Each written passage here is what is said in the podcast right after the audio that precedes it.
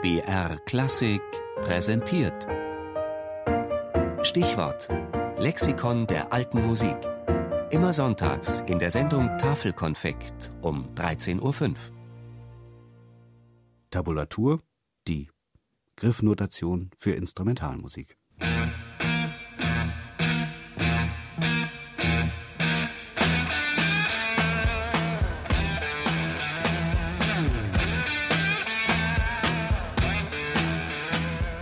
Wenn heute ein angehender E-Gitarrist die Solos seines Guitar Heroes spielen möchte, dann hält er sich in der Regel nicht mit Notenlesen auf.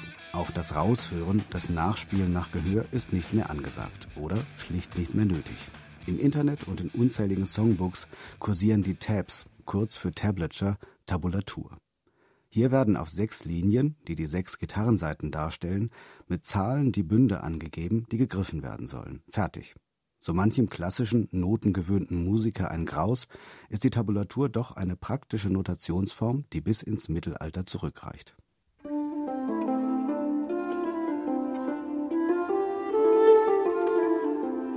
Die Tabulatur war in Europa seit dem frühen 14. Jahrhundert in Gebrauch.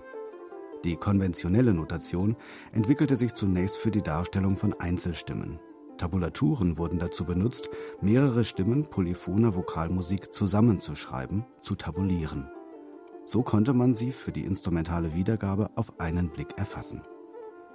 Ganz pragmatisch bediente man sich dabei nicht der abstrakten Notation von Tonhöhen, es wurden lediglich die Griffkombinationen der jeweiligen Instrumente verschlüsselt mit Buchstaben, Zahlen und anderen Zeichen. Damit sind die Tabulaturen aber auch nicht universell, sondern an ihr jeweiliges Instrument gebunden, es wird angezeigt, welche Taste gedrückt, welche Grifflöcher abgedeckt oder welche Seite und welcher Bund gespielt werden soll. Eine Tabulatur für Flöte sieht daher ganz anders aus als die Tabulatur für ein Saiteninstrument.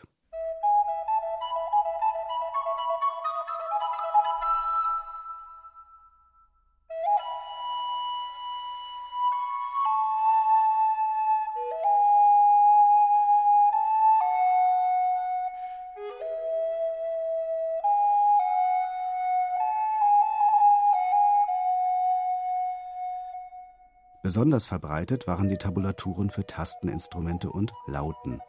Die reichhaltige Musik dieser großen Familie wurde sogar mehr oder weniger ausschließlich in Tabulaturen festgehalten.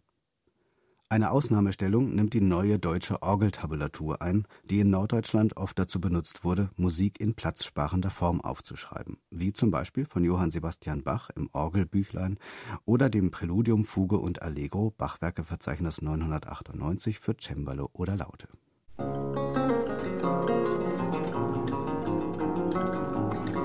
thank you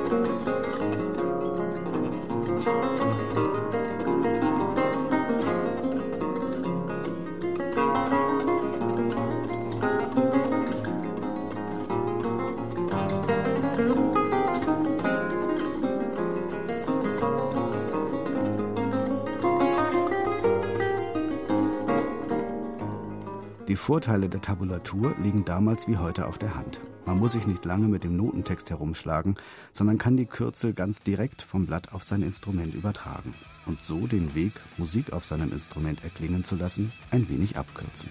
Musik